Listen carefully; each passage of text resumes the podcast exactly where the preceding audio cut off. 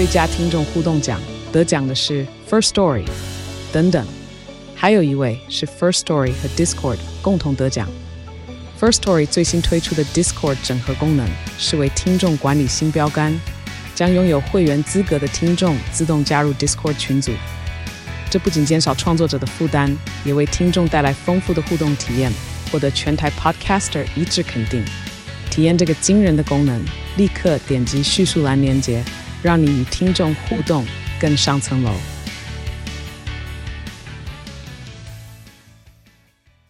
哎，雷梦，我跟你讲，我最近又爬了一个我很呃之前去过，但我很想再去一次的，不算山，是一个步道。是什么步道？在三峡的云森瀑布。又是瀑布，那就是有在瀑布裸泳吗？当然没有，因为超多的人的。你知道我去的时候，就是你跟谁去啊？一个朋友，然后某个暧昧对象。我们开车哎、欸，我要找就是找了个有车的朋友这样。哦，因为那边真的是有点小小小远，嗯、就是他是在。反正三峡，我不我不知道我要怎么讲，他靠哪边，但它很它很三边，对，不是那种我可能我开车要开一个半小时，我从台北市区开车要开一个半小时才能到这个地方，哦、好远哦，萧横哎，就是骑车是不会，我在我不会想要骑车去的地方，我一定要开车才会想去。嗯，然后，但我因为我第一次去爬的时候，就我第一次很久以前爬那次是我朋友找的，然后那次去我就觉得对这个步道蛮有感，是印象很深，所以那边很亲民，啊、就是很好爬的一个很好走的一个步道。大概要走多久啊？来回一个半到两个小时，看你拍照拍多久哦。那真的蛮轻松的，很轻松。然后呃，没有什么太大的高低波，就是你不会就是爬升又下来这样。对。然后，但就是它的环境又很原始，不是那种就是整修很完整的步道，是蛮原始。就是你会踩泥土边啊，或者是你要跨越小溪流那种感觉，哦、是很原始、很舒服，然后又很轻，就是偏轻松的一个步道。哦、对。然后到尾端的瀑布是真的是可以。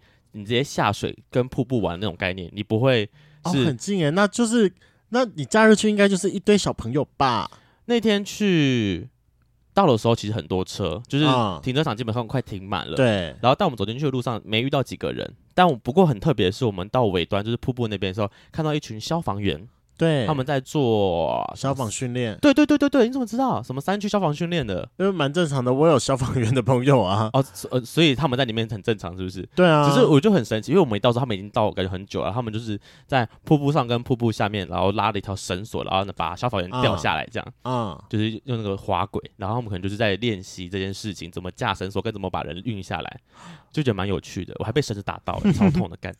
而且我最近也在练体力，因为我我已经目前已经有。答应了一个六月吧，六月多，六月多要去爬剑龙岭的约啊。对，所以我最近在练体力，然后我最近就先去练习了，爬了皇帝殿。嗯，但是我发现我真的太久没有爬山了，完全爬不完，好累哦。就是说皇帝殿很难啊，你自己说还好吧？我觉得唯一的条件因素就是体力，但我觉得难度不高，是真的不高的不高。但你体力对，但我体力不行，就是。我我大概其实全程来说，原本原定应该要一个小时可以结束的路程，我爬两个小时，怎么那么久啊？就是体力不行，我太想休息了啊、呃！中间会一直想要停下来。对对对对对对对，欸、我觉得但真的很忌，也不讲忌讳，就是一休息下来之后，你你要再重新走，继续走，其实蛮耗体力的。对，你要一直重新起步，这件事情很累。所以我反正我皇帝殿爬，因为我只有爬东峰而已，我东峰爬完的感觉是呃。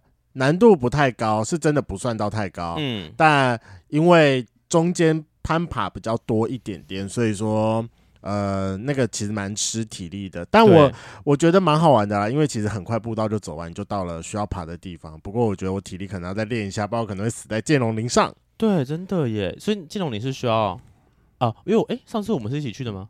没有，那是大小鬼瀑布啊。哦，反正你是跟你同事去建龙，对我跟我同事，然后你也爬到一半放弃了。对，就是我在到那个林峰的前，其实就差那么一小段而已，但我真的上不去。我我我我觉得我上去我会死掉，所以我在中间等他们，在一个就是感觉有小树丛旁边，我就找了一个阴暗处，这边哦，我快死掉了，快点。那我应该最近会再花一个时间，然后再去排一次那个皇帝殿嘛。我觉得我这次应该可以把它攻完了。我最近有在。调配体力中，你是不是要开始练一点有氧呀？嗯，我一直都有在练有氧啊，除了两次。除了打炮以外的有氧运动，虽然我打炮很耗体力，但可能对啊，其他的啊，心肺啊，跑跑步啊，我就先努力把体力练起来了。你就开始只你只是开始健身而已。呃，那就是一个重新恢复运动习惯嘛，就是人还是要保持一点运动习惯。我跟你讲，我那时候爬金龙岭，我现在印象最深刻就是我要爬一个就是快九十度陡坡，就是要往上垂直。真的他妈的，我到一半我就说我好我好累，但我不能放下来，因为我放下来就是往下掉。对啊，然后呢，我看着上面觉得还又好长一段，但我只能硬着头皮硬着往上拉，这样好累哦。就是你说那个很长嘛，其实也还好，但就是。所以我停下来，我真觉得爬山体力的分配是非常的重要的。对，我真是搞不懂为什么上次北德拉曼六个小时我走得完，但是，啊、但是皇帝殿皇帝殿四个小时我竟然走不完呢、欸？北德还是北德拉曼都是在树丛，在树荫树荫底下。北德拉曼呃，皇帝殿也在树荫底下，它也没有多热啊还。还是因为上一次北德拉曼有有琪琪宝宝在，你们可以互相鼓励。这是这是皇帝殿。我觉得可能是因为经历了疫情的两年，我的体力已经不如以往了。北德拉曼这么久吗？有啊，哦，北德拉曼是疫情前去的啊。哦，看来你最近炮打太少了。嗯、对啊，要再努力一下了。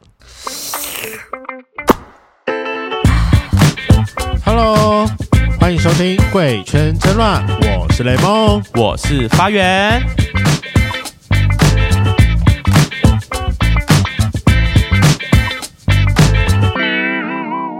雷梦，我自己出去外县市玩的时候，我其实蛮常会查当地有没有什么特别的文创市集，就看那个时间有没有什么市集可以去晃晃走走的。你不会觉得它都是复制贴上吗？尤其是最近文创事情最常出现的是什么？香氛蜡烛，嗯，然后手做小物，手对什么手做皮革小物啊，小盆栽、啊、超级贵的甜点、啊，对对对对对，还有超级贵的甜点，我觉得 always 都是复制贴上。然后去年完全不懂为什么会。冒出一个蜡烛的市场，你知道就开始有很多的蜡烛吗？对，就不然就可能他们自己的自制精油，哦、然后他们都会强调说这是我们自己做的。为什么？为什么去年开始这么流行这个东西呢？对，可是我觉得其实我还是有去过一些比较特别、有特别主题的市场，像我有去过那种专门在卖怀旧古物的。哦，有。对，我以前大学的时候，有人会找我一起去买那个古着，有点像类似二手。我不太确定是不是类似二手二二二手的市集的概念，反正卖都是二手。对，然后还有我去过卖全部都唱片的，但是很多那种老唱片或者唱片机，我就觉得蛮特别的。或者我我有过那种整整区卖相机的那种，那那应该已经不叫文创市集了吧？它就应该是一个某个什么同好会自己的一个聚集场地之类的吧？I don't know，但它也是搬在那种可能呃。嗯我们常去什什么华山呐、啊，就类似这种啊，就是也是那种会摆市集的摊位的那种地地点，这样。不是因为我最近听说的文创市集其实是非常市侩的的的一个地方，因为像比如说我最近有一个朋友，嗯，然后他就有在，他好像也有在学做做。做那个什么永生花吧，啊，对，就是在玻璃瓶里的那种小花，对。然后他就有跟我讲说，哦，就是他有兴趣，然后想要去卖，嗯，然后他就真的跑去摆了。我如果他讲说，那这样子的话，你们场地费怎么算？嗯，然后账一账吧。就一个就就一个位置，通常会是一个期间，大概通常会一个周末会算一个价位，啊、就说就是那个周末那个价位就是一千五百块钱，啊、可以摆两天，啊、然后就他那天也不知道到底有没有人买，我反正我最后问到他第一天是。闭市的就完全没有任何的开市啊，他是直到第二天的时候才把东他东西有卖出去，有卖出去。可是他在卖卖的时候，他也才赚了好像两千一还两千二吧。我说先生，你这个是亏钱，所以自己想想看，对啊，摆两天场地费就一千五百块钱了，然后还不喊他的。那个制作的成本，而且它的两千一跟两千二是不是净收入？是总收入哦。哦，还没扣到成本。对，还没有扣到成本，所以你这根本就是亏钱。那他应该要换一个东西，不要再卖永生花。所以我一直都觉得说，文创市集是一个很市侩的嗯活动嘛。对对。那我让我最近在 IG 上滑到另外一个我觉得很很有特色的市集，它是以彩虹为主题的市集，是我觉得很特别，而且它是。呃，我后来查查才知道他，他他是在台中的一个叫台湾基地的一个是同志组织去创办的一个市集，这样太好了。我跟你讲，我今天就一定要问爆他。这有一件事，因为这个问题我真的是百思不得其解。因为我前面就说，我一直都觉得文创市集是很复制贴上，就是抠笔贴，就 Ctrl C Ctrl V 嘛。Uh. 我想说啊，怎么会有一个市集，特别叫自己叫做彩虹市集？我想要来看看，说它跟彩虹到底挂得上边，还是只是复制贴上？复制贴上，然后来消费我们同志族群的。好，那跟大家讲一下，这个市集的名称叫做“鸡好市集”。我们欢迎我们今天的市集创办人欧文。Hello，嗨，大家好，我是鸡好市集的召集人，然后我叫欧文。是念“鸡好”还是念“鸡好”啊？“鸡好”啦，“鸡”是呃“鸡好市集”。有人会说“鸡老市集”啊？“鸡鸡老吗？” 没有啦，人字旁那个“老”吗？对，对。嗯，好难听。年纪偏大吗？没有没有，可是基佬应该是在嘲讽同志的一个用词吧？我觉得应该是很久以前留下来的词吧。对，就是那个什么七零年代、八零年代之类的东西。对对，对。好了，那还是担心我们家的圈粉不认识欧文，所以要麻烦欧文做一个简单的自我介绍。那在本节目最简单的自我介绍就是报一下你的同志 IP，总共六码：身高、体重、年纪、长度、粗度、角色。先从简单的来好了。身高体重一百七十四，对，七十二。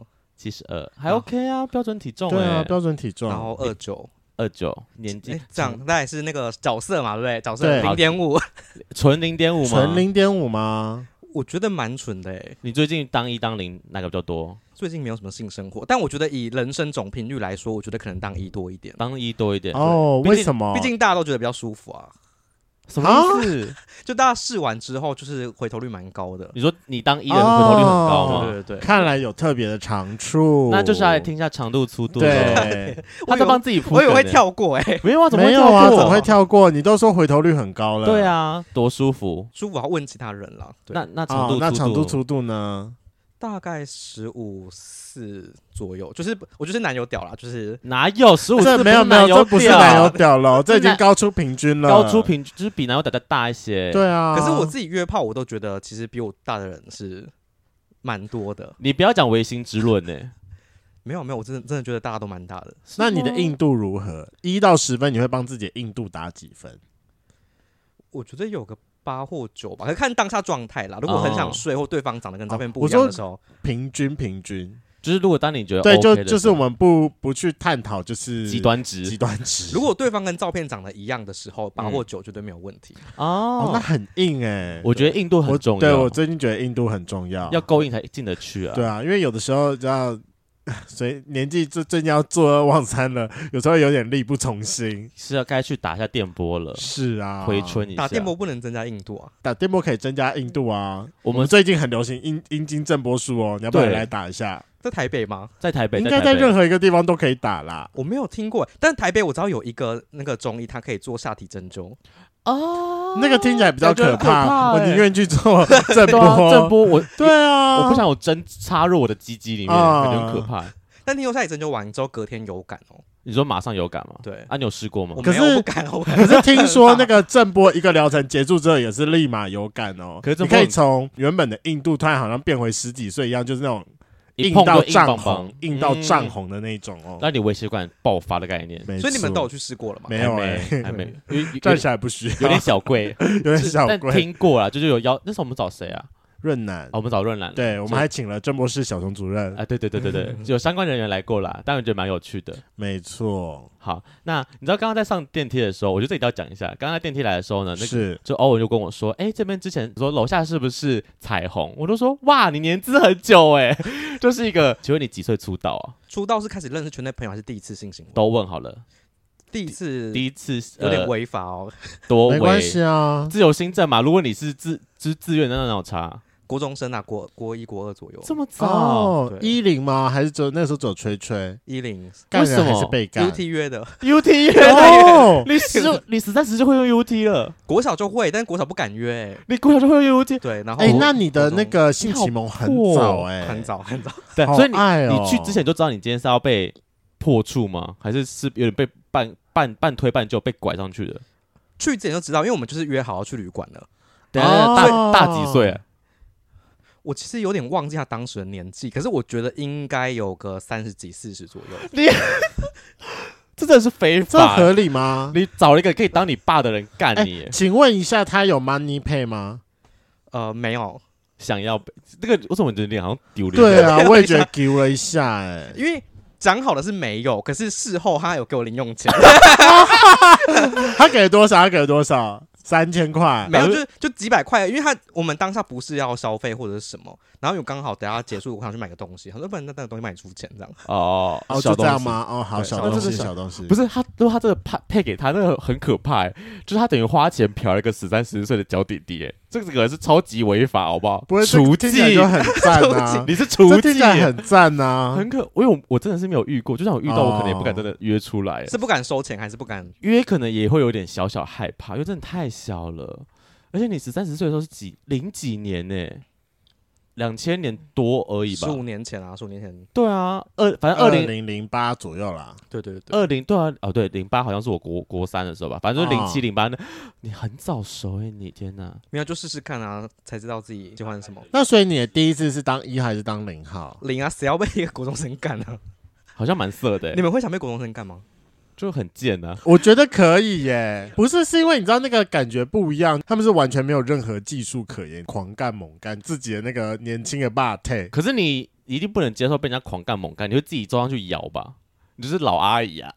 哦，对，我是老阿姨，但我还是会幻想一下嘛，啊、因为被感觉被国中就是青春的屌干好像。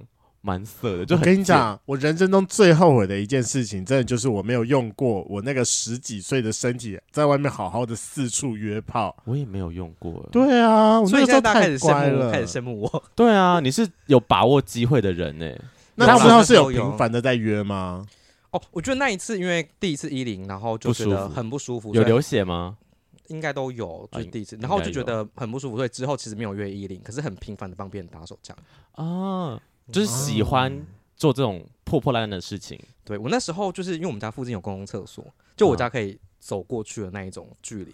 然后，请问一下，你当时在公园吗？台中啊，台中，台中的哪里？某个公园，某个菜市场里面。菜市场里面，很市区的吗？不是市区的乡下。嗯，然后我那时候就会上 UT，然后就会约别人来那个菜市场的公共厕所帮别人打手枪。那你会说一个晚上可能可以约个三四个，三四个。对对对，这你以前有这么的欲望强？这还不收钱，收爆吧，手会酸哎，手会苦力活，苦力活，为什么苦力活？这不收钱吗？那我比较好奇的是，那最后他们射出来的，你都让他们射在哪？射在你的手上、身上、脸上、嘴巴里，还是地板上？地板上而已啦。可是那追你在追求什么？你 对啊，那你在追求什么东西？可能就是摸鸡鸡的快感吧。哦，人生第一次开始摸掉摸别人的，摸别人的鸡鸡吗？那你就摸你同学就好啦，同学也可以摸啊。但同学不能打出来啊。而且你确定我没有摸同学的吗？我看得出来，你就是很 像有摸过的人啊！好色哦！天哪，你们没摸过同学的吗？没有，没有啊！我我就很晚出道啊！我刚刚说，哎，很晚出道。好，我算有，我算有。你有啦，你我勉强算有。高中生的时候，高中生的时候，其实国中小就有了，可是我不会，就我没有发生过什么游泳课的时候，然后一起换衣服。然后带门靠墙的，或者是什么跟同学一起约去厕所里面打手枪的那个，啊、所以我觉得很可惜啊，我没有使用过我的十几岁的身体来干这种事情。等一下，那我那那我再往前问一点好了，你什么时候知道自己是 gay？然后为为什么突然之间这么多管道，然后这么积极的要去接触这个世界？国小的时候。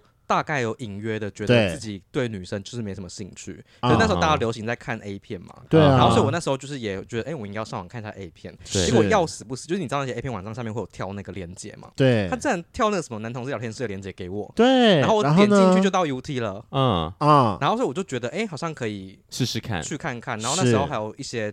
小论坛就是同色小论坛，不是 T T 那种那么大的。对，然后进去之后看到很多的难题，就觉得哎，好像有兴趣。嗯，然后然后就开始用 U T，然后试着约人出来，然后第一次约人出来，然后就到了旅馆去了。对对对。那你当时在 U T 上的昵称叫什么？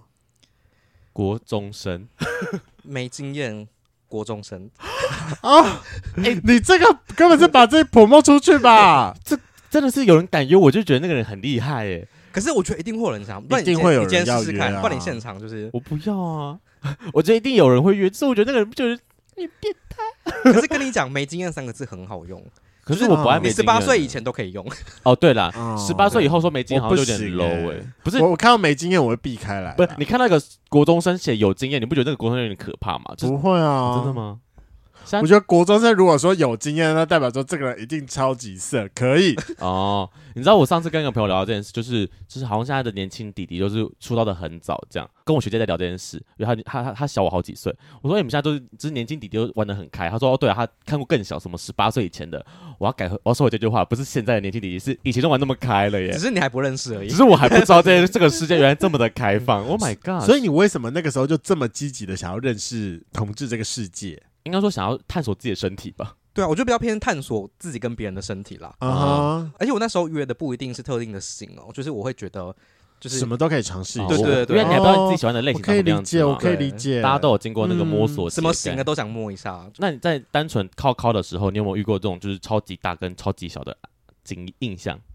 你说在那个时期还是人生？呃，那个先那个时期好了，毕竟你你维持了很久的就是靠枪侠这样。我有遇过一个小到就是我有点被吓到，他身材非常壮哦，认真很壮的人，很壮，每天都在运动那种，就是大胸肌，然后脸就是很狼，然后凶凶那种台客脸，就是你觉得他超帅的。然后裤子脱下来之后，就是我当时在想，哎、欸，他有勃起吗？嗯，就是。然后摸的时候是硬的，那它大小大概就我的小拇指大而已，就真的这么小？真的真的真的这样？那粗度呢？就还就这样就这样就这这这么细哦？对，它是一个你帮他吹，你嘴巴都完全不会酸的程度。还是你觉得，因为我含到东西嘛，就是啊，哦、对，就是你可以直接嘴巴就到底，然后你也没有任何负荷，嗯，你不会呼吸困难或什么都不会。那你不会觉得吹起来很无趣吗？所以快点弄出来就结束了哦。可是至少还有胸肌可以抓啦，就是、哦、就是有稍微摸蹭一下他的身体这样。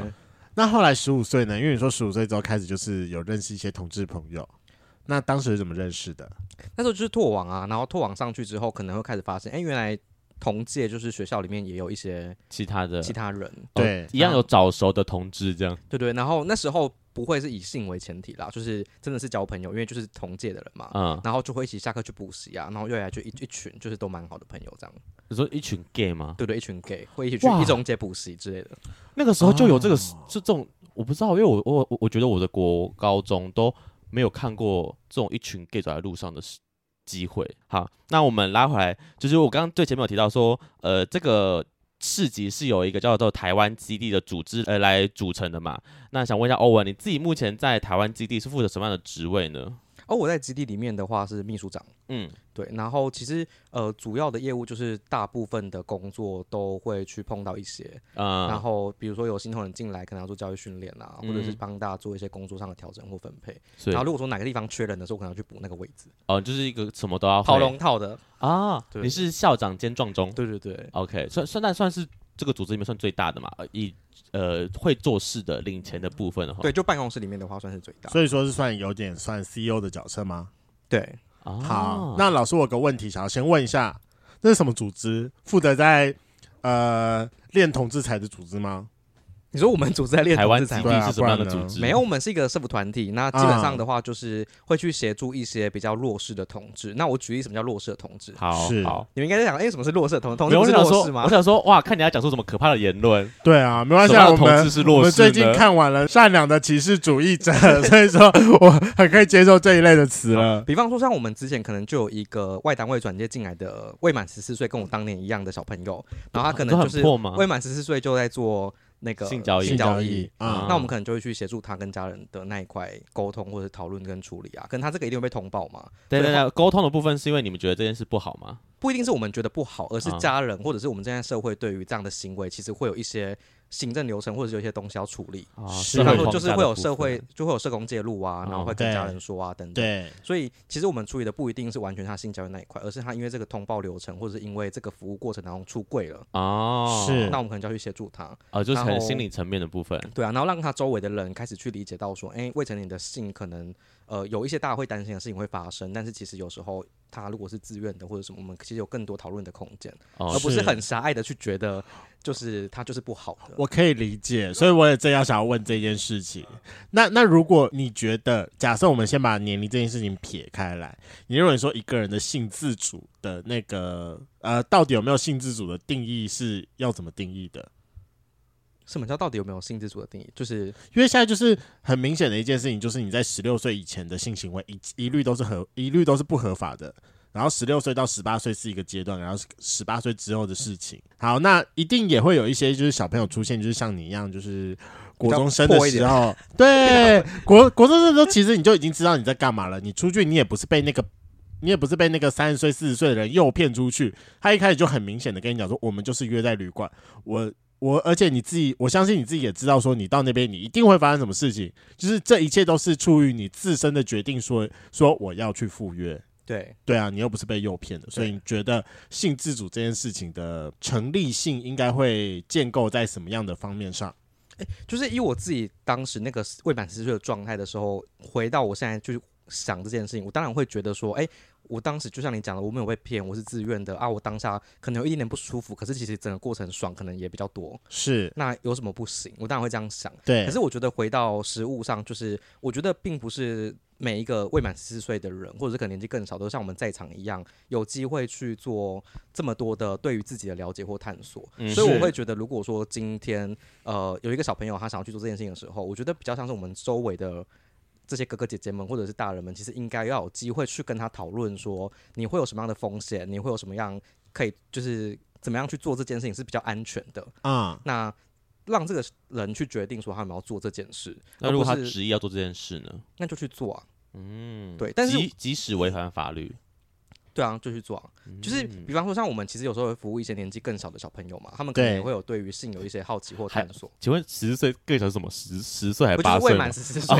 我说还要更小是多大多小？对，就是我觉得我们也不会踩在一个就是说，哎、欸，你绝对不能去做这件事情哦的、啊、的角色啊的立场。可是我觉得我们的角色比较是，如果你要做这件事情的话，你需要先知道什么。嗯哼，比方说法律可能是一个，是或者是你做这件事情被知道的话，你需要去面临的那个后果，比方说会被通报，家长会知道，或者是什么，这个他都需要知道。对、嗯、对，那如果说你知道这些东西之后，你甘愿冒这个风险，那我觉得是你的选择。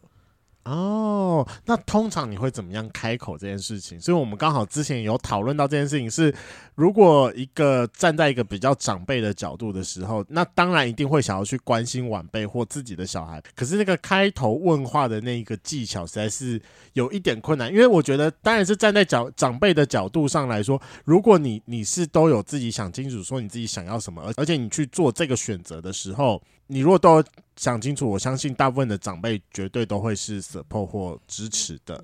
但因为是吗？是吗？大部分啦，大部分。可是我觉得，对于一个长辈而言，他一定很想知道说你的思考的过程，或你怎么样做这个决定，他会很好奇这件事情。可是往往小孩子都只会跟长辈讲结果是什么。哦，我我觉得中间那一段会，你想问的问题是不是？我觉得很多长辈的问话一问出来之后，小朋友会第一个觉得你是不是？在否定我，你是不是想要阻止我？哦、对，我就在讲那一段，是吧？是这个意思吧？对，但因为你已经知道，所以我在想办法让他理解这件事。到底要怎么问会让小朋友会会小朋友听起来会比较舒服舒服一点？你你这边讲的长辈是一般的家长，还是说像我们这种圈内的哥哥姐姐们？我觉得都，我觉得都是。就像就像我你刚刚讲那个案例哈，我听到我第一个时候说，哦，天哪，我一定会先摇头，就是，哎，这么小就会懂得用自己的身体，会不会太早？会不会会不会太超龄了呢？我就会太大摇头。可是。就那如果一个呃用意良善，我们不是要阻止他，而是要他想清楚的这个心态去跟他沟通的话，怎么样问或怎么样说会比较好？老实讲，我觉得如果是家长或老师的话，真的是很难啦。就是他那个你要我当年去跟我的老师或者是跟我的爸爸妈妈讲这件事情，我觉得也不太可能。就是如果被发现了，就像那个小朋友被发现，对啊，对啊，所以我觉得就是他很难去跟这些人去坦诚讲这些话哦。对，所以我觉得他本来就有一些限制。跟我觉得有一个状况是，我其实，在服务的时候有跟小朋友讲一件事情，是说我跟你其实一样啦。我们其我们其实有一些法定规定我们要做的事情，比方说你其实你只要让我知道，我就是一定得去做通报。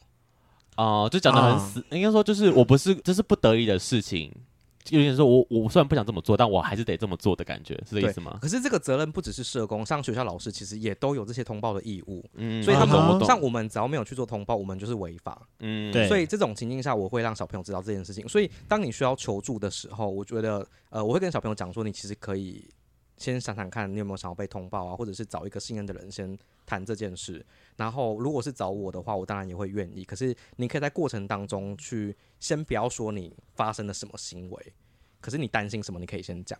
哦，了解，因为只要你知道发生什么，你只要知道那个行为之后，你就必须得通报。如果他是处于那个通报的流程之内的话，对，你就哦，碍于你。但这样子不会有上下班时间吗？比如说，你就可以比较委婉说，现在这个时间是我的上班时间，所以这个时间跟我讲话，我必须就会通报。但你可以五点钟跟我讲，那时候我下班喽，我就可以当一个私下的朋友，我就是欧文，而不是而不是秘书秘书长欧文这样。可是因为我们在工作上本来就会尽量避免跟个案或服务对象有多重关系，所以也不会有私底下是跟你是朋友这件事情。好合理哦，哎，真的很危险。我觉得如果跟个案太好，其实到私底下那种关系，一一一有个模糊地带，其实蛮可怕。而且有些个案长得很好看啊，就是对啊，就是汉超好的国中生什么之类的。你确定你不想吃一下吗？想吃也不行，可以想，但是实际上不能做出来。这是道德，这是道德道德枷锁吗？职业道德、职业道德部分，因为你知道，最后最后可能有点导向，有点微微的诠释性交。我觉得就是，好喜欢，就是好喜欢哦。那你当时是怎么加入这个组织的？基地这个组织啊？呃，我其实，在高中那时候不是认识很多圈内朋友嘛，嗯，然后那时候也有交了第一任男朋友，然后他在跟我分手。前后吧，他就大概跟我讲说，就是如果你心情不好的时候，可以去就是这个地方基地这个地方。我说基地其实很久了，对，也是十几年了，也十几年。然后你可以去这个地方，会有很多的人跟你聊天，或可以认识其他新的朋友。所以说，基地它不只是一个服务弱势同志的一个组织，它也是一个有点像集会场所的地方。对，它是一个社区中心，就是平常大家进去可能看到很多同志在玩桌游，哦、对对对，可以理解，可以理解。大家在里面干嘛？玩桌游啊，然后认识新朋友、吃饭啊，认识新朋友啊。哦啊，真的很地方社区的感觉。会不会有人老人在那边下棋？泡茶之类的，我觉得台北的热线应该也可以，只是因为我们不会无聊没事跑去那边走走。对，没有这个问题。不是因为热线比较像办公室，所以你进去，他们不一定会有人很热心的招呼你啊。但你们那边是吗？可是我们是社区中心，所以会有可能坐在柜台那边。哦，真的是有个空空间的概念。那你们的空间像怎样？上涨就是一栋透天的，然后一楼就是大家有一个客厅。你们已经厉害到可以一栋透天吗？台中，台中。请问在台中的哪里？我们的房租比乐天便宜很多啦。好，那请问在台中哪里？在一中街附近。哦，很中心哎，很棒哎。对，那几层啊？三层。可是像二楼就是办公室，然后三楼就是个大教室，有时候办活动会用，所以其实主要的社交空间在一楼。好，所以所以你们会专门雇一个人在一楼负责陪他们聊天吗？呃，他的工作不是陪大家聊天，可是有些时候，如果说他们有一些紧急状况，想要有个人去跟他们聊一聊，或者是是呃，他们想要玩桌游，想要有人带的时候，柜台那个人其实可以协助。但柜台那个人可能平常也要接电话啊，或者是有很多行政工作，对对对，是。而且感觉你如果就是你们的工作需要接触很多同志，而且通常打电话进来一定是有问题的同，就是有点状况需要问问题，有问题的同志是不是？有问题想问的同志 哦，有问题想问的同志，不要找我语病。对，就是那你们有需要，就是你。其实你们本身应该都有咨商或是社工背景嘛，应该都不一定有嘛，会有这会有障碍吗？呃，基本上我们的工作人员刚刚讲大概有八八个嘛，哦、那有一半以上都是有相关背景的啊，对，所以你们会特别找有相关背景的。对，等于是如果说像柜台他是没有相关背景的，然后遇到有一些同志他需要求求助的时候，可能柜台接到了，他可以转给楼上的社工或者是负责相关业务的人啊，转给转给有执照的人这样。对对对，哦，了解了解。那你们这样子。呃，福利组织下来的正式员工有几个人呢？个人蛮好奇，因为我觉得社工请起来应该不便宜吧？八个哦，很很多哎。我以为他说很贵，其实我不是，我说很多啊。那我来切回主题了，我们今天主题是要聊关于基好市集的这个彩虹市集。那当初为什么？地基地会想要来办这个市集啊？那个时候啊，其实是我们在跟政府的补助里面，其实有提到说，我们要去做很多的教育宣导，让大家认识同志嘛。是。然后我们就想说，哎、欸，我们要做一个呃，想要去市场或市集里面去宣导跟同志有关的东西。对。可以，你知道菜市场就是一个，就是我觉得难度太高，我们干脆选一个文创市集来来做来做宣导。你们本来想要去菜市场，弄个菜市场出来哦。没有，本来想要去菜场里面，就是摆个摊做宣导，可是后来觉得太难嘛，我们就不如去文创市集，像台中，你刚刚我们讲到很多的地方都有文创市集，对啊，对啊，所以我们原本的想法是我们要进去文创市集里面摆一个哦，摆个摊位，结果我们就发现文创市集应该都很友善嘛，对，结果我们那时候在问的时候被好多市集拒绝，为什么？他拒绝你的理由是什么？议题太敏感，太敏，这个可是可是同志去那边摆摊位。但因为我们会摆一些宣导的东西，小小物之类的，就是彩虹的文宣啊，或者是这个根本不 OK，这么狠哦。对，我也、欸、我也以为他们蛮友善的，但我蛮好奇一件事情的，通常一个文创市集的主办的行政单位通常是什么局处还是什么单位啊？呃，其实其实没有诶、欸，一般比方说像是呃。呃，不要讲谁好了，可能比如我们知道比较几个主流的市集啊，他们可能自己有一个自己的团队，然后团队里面其实人不一定很多，可能就三个五个，然后负责行销、负责行政等等，然后他们再去跟他们喜欢的场地做申请。那有些会跟场地方做合作，摆长期的市集。啊，对，所以他们比较像是在一个额外的团队，而不是政府单位。那通常会是呃，他他。通常会是 NGO 还是会是一般的民营组织？对，民营组织，他们就是民营组织啊，就是因为他们摆市集的目的是为了赚钱，以盈利为主了。对，哦，了解了解。OK，好，那那所以说，你们在一般比较大众的文创市集里面，你们碰壁了，然后因为这个议题太敏感，所以他拒绝你们，所以你们后来就决定说，那我就自己来办。对，就是觉得说啊，你们不给我们，那老娘自己就是。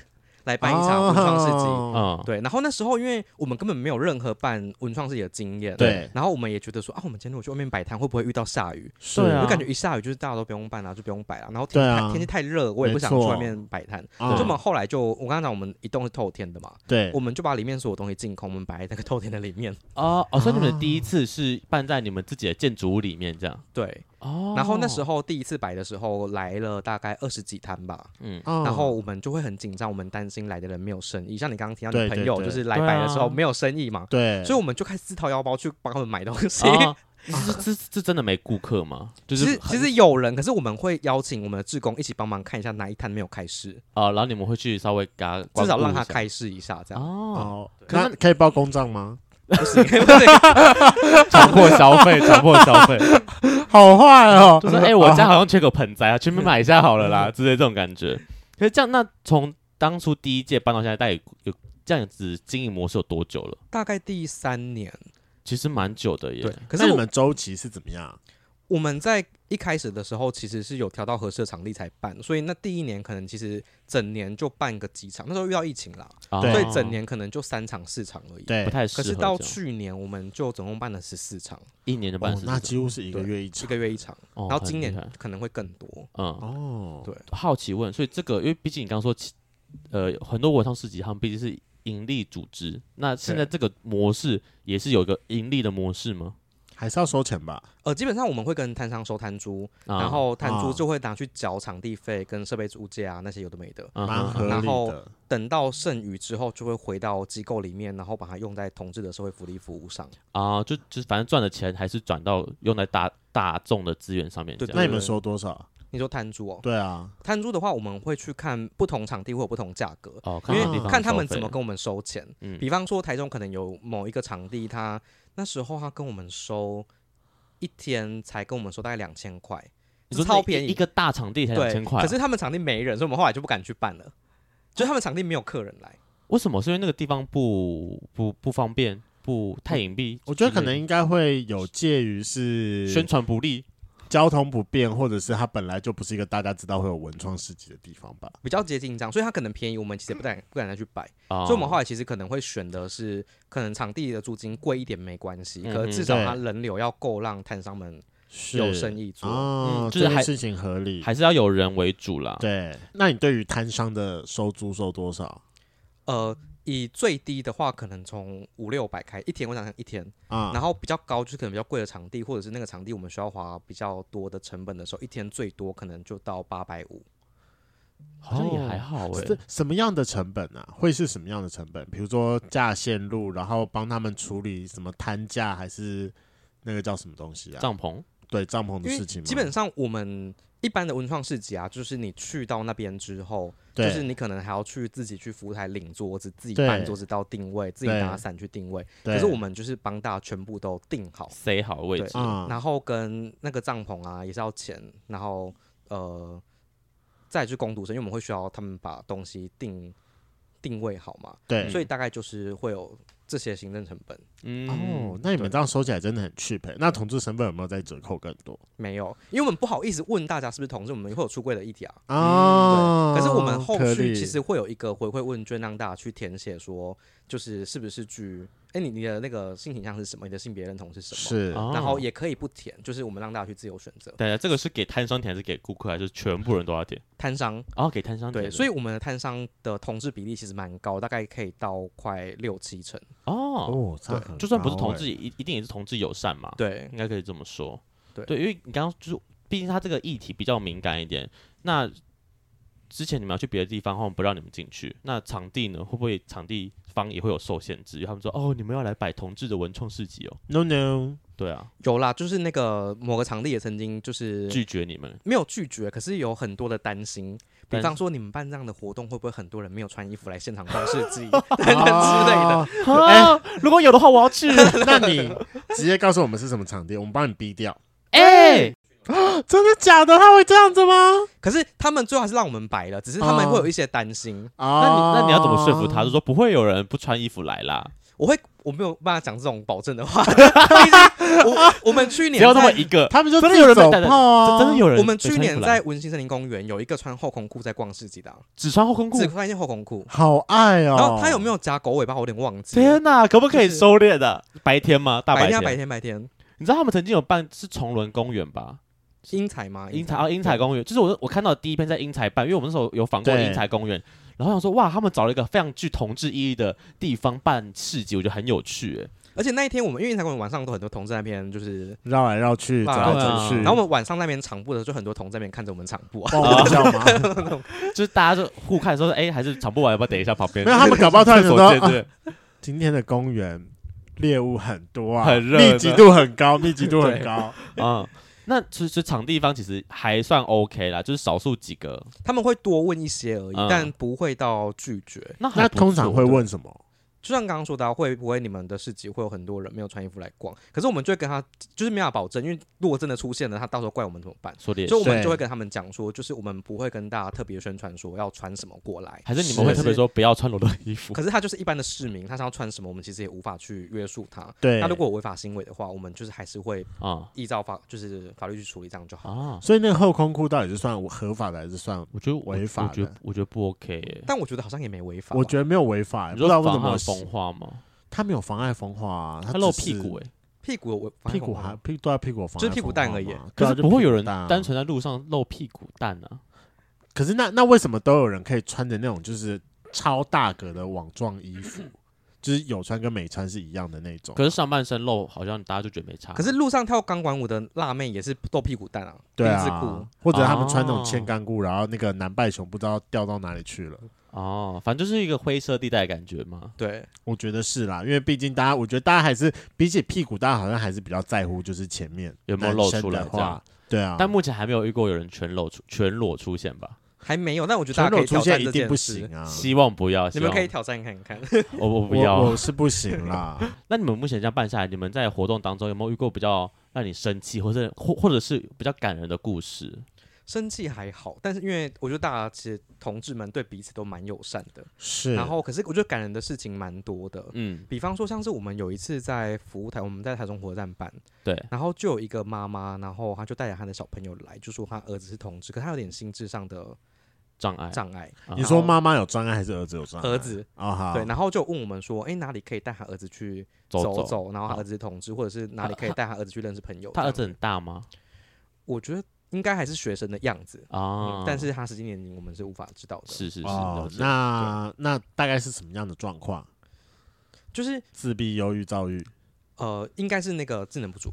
哦，好，那那就等于是我们其实会看到一些家人带着小朋友过来，然后像我们之前有遇过一个，有时候来摆摊嘛，就是很多摊商会来，嗯，然后我们有时候会关心摊商摆摊的状况或收入，然后这个摊商跟我们讲说，他在过去啊，他做一个同志这件事情，他其实不太敢跟别人说，对，可是他来到这个市集之后，就他原本可能抱持的就是我来摆摆摊，然后我也没有跟大家说我是同志，是，结果他在。摆摊的过程里面就发现，哎、欸，其他的摊摊商或者是民众在聊天互动的时候，其实都蛮自然的去讲出自己同志这件事。是，然后他就觉得，哎、欸，好像其实去讲出我是同志，其实也其实没有他想象中那么困难。困难，对、哦、对。然后他就开始觉得说，那我其实可以是在生活当中去跟我身边的人讲这件事。啊，我比较敢出柜了。对对对。啊，毕竟是个相对友善的环境嘛。对，所以我觉得其实是在一个很友善的环境里面，大家开始去练习一些他原本在生活当中其实可能不敢做或不敢讲的事情。嗯，我可以理解这件事情。心。那你们自己目前认识下来，应该是有很多那种就是长期配合摊商吧？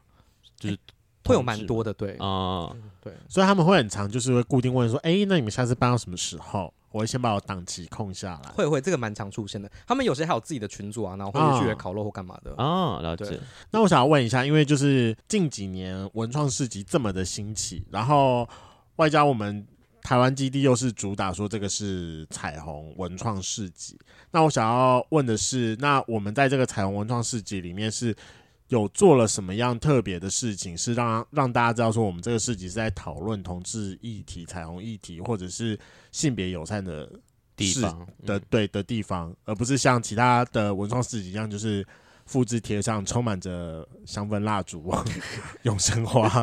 对呀，我我怕这样讲说，其 其实他们也是充满着香氛蜡烛跟永生花，是吗？我们的香氛蜡烛会有彩虹的颜色，贴上去之后贵五十块。然后，然后那个吗？乳酪蛋糕是彩虹的，对，然后永生花也会照着彩虹的颜色这样摆好给大家。天，好可爱哦！就是要花，就是要消费同志啊。对，可是我觉得你刚刚讲蛮重要，就是我们的市集跟一般的文创市集的那个鉴别度到底是哪里不一样？对。可是我觉得他对我们当时在规划这个市集的时候，我们其实有分好几个阶段要要走。第一个是我们希望我们在前期啦，我们会希望我们的市集其实不要有太多。非常让别人觉得我们要教育你的那个成分在，嗯，就是我们希望他走的商业一点，然后这样才可以让同志安心在里面摆摊，他不会有出柜的。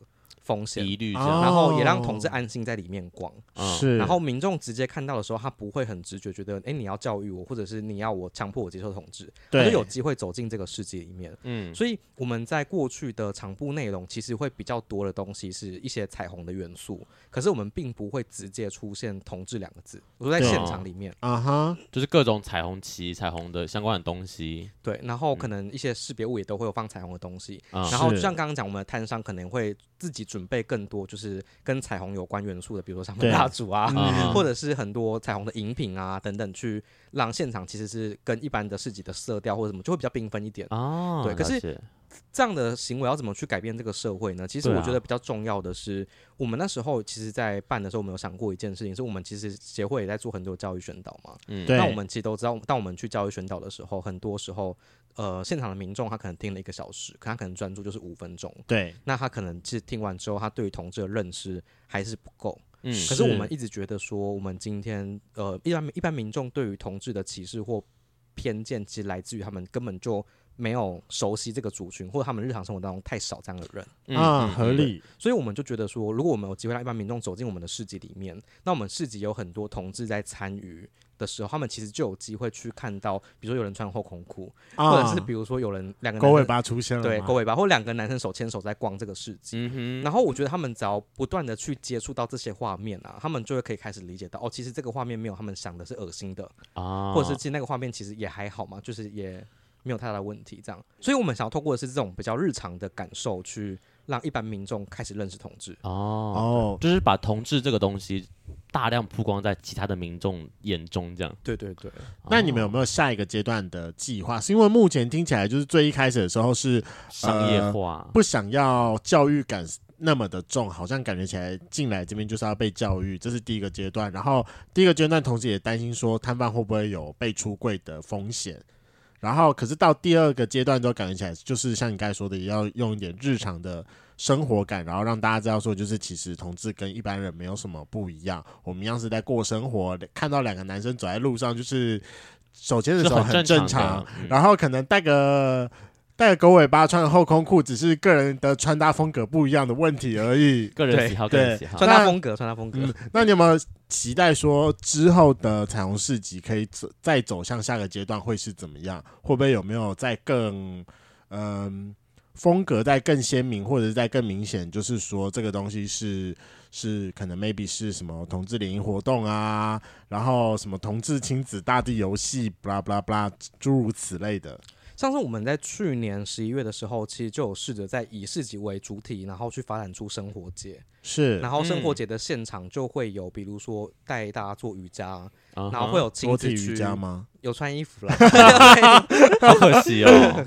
嗯，对啊，然后现场就会有亲子区，有非常多的游戏跟玩具，去让家长带小朋友去玩。啊，是我们的玩具里面其实也都会放一些巧思，比方说我们可能很日常生活当中会看到那种就是方块，对，然后我们就做很大，可是方块上面就是可能三格，第一个是不同的脸孔跟发型嘛，就是外形；第二个可能是不同的衣服，然后第三个可能是裙子、是裤子、是一些。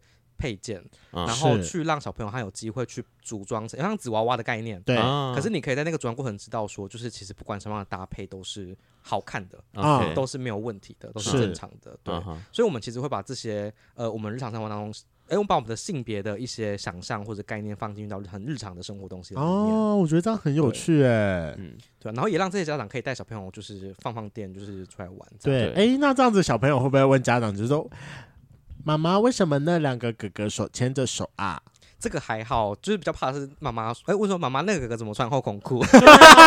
这很难解释耶。这个就有被问啊，那在现场真的有被问过。然后呢？那个妈妈怎么样回答？她就说，可能那个哥哥觉得这样穿这样比较舒服，她会热，很赞呢。那我可以这样穿吗？很热，妈妈会瞬间捏把冷汗吧。这个妈妈很厉害，好爱这个妈妈哦。对，所以其实你们现在还是持续。会持续做下去吧，就这个市集这个模式。对，因为呃，我觉得它对于大众的宣导的功能其实是高的，还是在的。然后它也其实也有一定的收入给我们啦，比方说每一次市集其实可能。扣掉那个成本之后，可能还有还有点盈余，还有点盈余，那就可以回到我们的服务里面来，去提供大家更多的资源。是是是。那我觉得我们之后其实也要尝试一件事情，是在我们的服务。我刚刚讲我们服务是弱势的同志嘛，是，所以他们可能会有一些经济上的困难，或者是有一些需要协助的地方。嗯，奖学金了吗？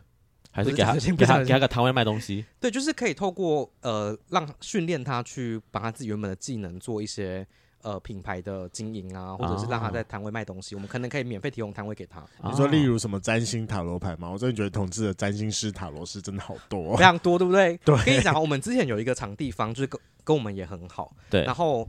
我们就是在聊说，哎、欸，我们两，因为他们也在办市集，我们我们在聊两边的市集的那个差别在哪，差别在哪里？嗯、然后他就看了一下我们市集那个摊商的名单，就说你们那个占卜怎么那么多啊？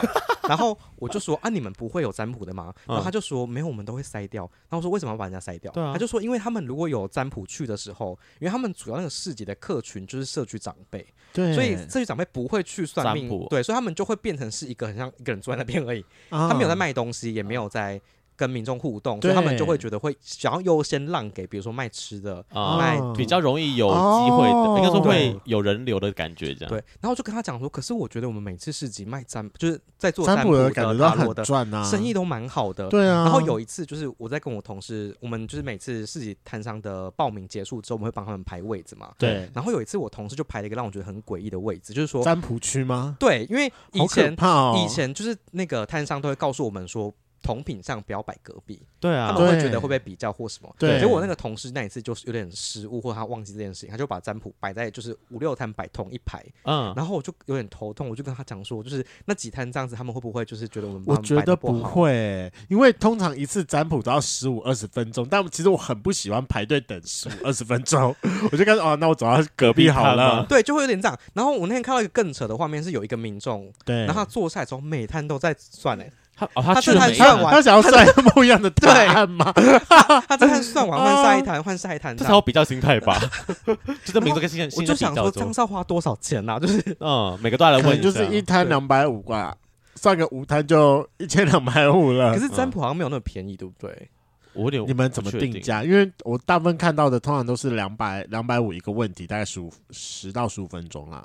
哦，这这我没有注意到，但我看他们很多都写水洗。哦，水洗哦。然后上次我有个朋友去摆，然后他写水洗，嗯，然后他就说很多客人问完之后没有给钱，好可怜，好坏哦，他被白嫖了。他说还有人投零钱，就是那种像是我们在投那个街头艺人那种，就是零钱抓几个然后丢进去那种。啊，那这个好坏，很廉价，也不能写水洗。所以对，以后不能写水洗。真的，我觉得直接给一个定价还是比较实在一点。对对对。好，那最后想要问一下，因为你目前其实。我知道你们最近好像有开始把那个你们摆摊的地区往外拓到很像新竹吗？还是最近好像有比较往北的趋势？那你们之后呢，会离开台中去更远的地方，比如来台北呀、啊、之类的？我们今年其实有新竹是一场嘛，然后我们还有在规划中，但是不确定，就是嘉义也会有，然后北部应该台北应该也会有一场，嗯，但是台北的场地真的非常贵。对啊，我我刚才正要跟你讲说，天龙国的租金很贵，很可怕。我们那时候去看西门。西门那个广场，就是前面那个吧？去年办跨性别游行那个广场。对对对对，你们知道那地方要多少钱吗？我不知道哎。我们那时候看一下，好像十四万吧，一天。哇，好贵！对，真的很贵。那就是可是那边的摊位，哎，它是两两个都可以，两个加起来十四万，还是一边？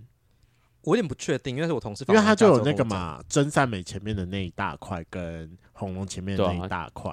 我不确定是两边加起来的，可是就就算两边加起来，我觉得很贵。哦，摊摊位怎么加？可能顶多。三三十，可是我真的是每个周末出去都看到那边是挤满人啦，这是事实。每个礼拜都在摆啦，对，你们换一个也是每个礼拜都是在摆的。你们去大安摆啊，如果大大安可以摆的话，我们现在在看，比如像松烟呐，或者是松烟更贵。你们都去一些很对啊，你们应该会贵的地方，就本来就会出现文创市集的地方。可是松烟还好一点，松烟我们那时候看大概两三万一天，差这么多。对，所以就是松烟可能勉强可以接受。华山呢？可以知道台中的场地就是都大概一万以下。啊，真的假的？就我刚刚讲比较贵的那个，可能就是大概一万左右，也就也也才一万。但比较贵的是那个，哎，拒绝过我们了哦，低调。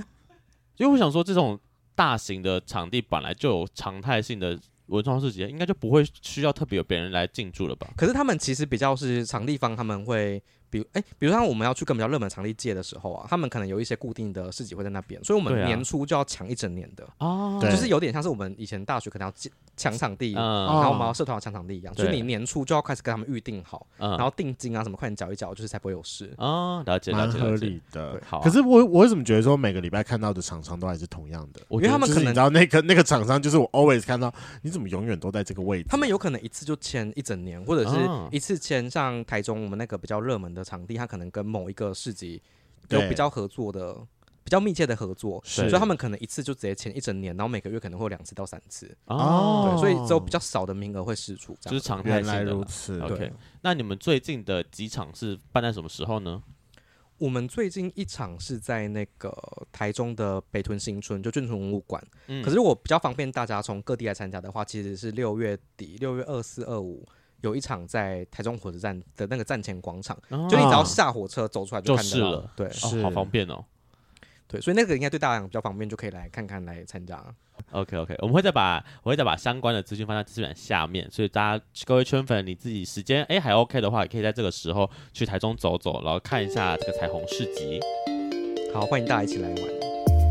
今天的节目就到这，想知道更多，IG 推特追踪 F R A N K L E M O N 一零六九。另外，我跟雷梦是大孔雀 Apple Podcast 的听众，麻烦五颗星按下去，并留下你想对我们说的话。各大收听平台记得订阅《贵圈真乱》。最后，如果喜欢我们节目，IG 连接点下去，抖内我们旅费，让雷梦可以再去校外教学。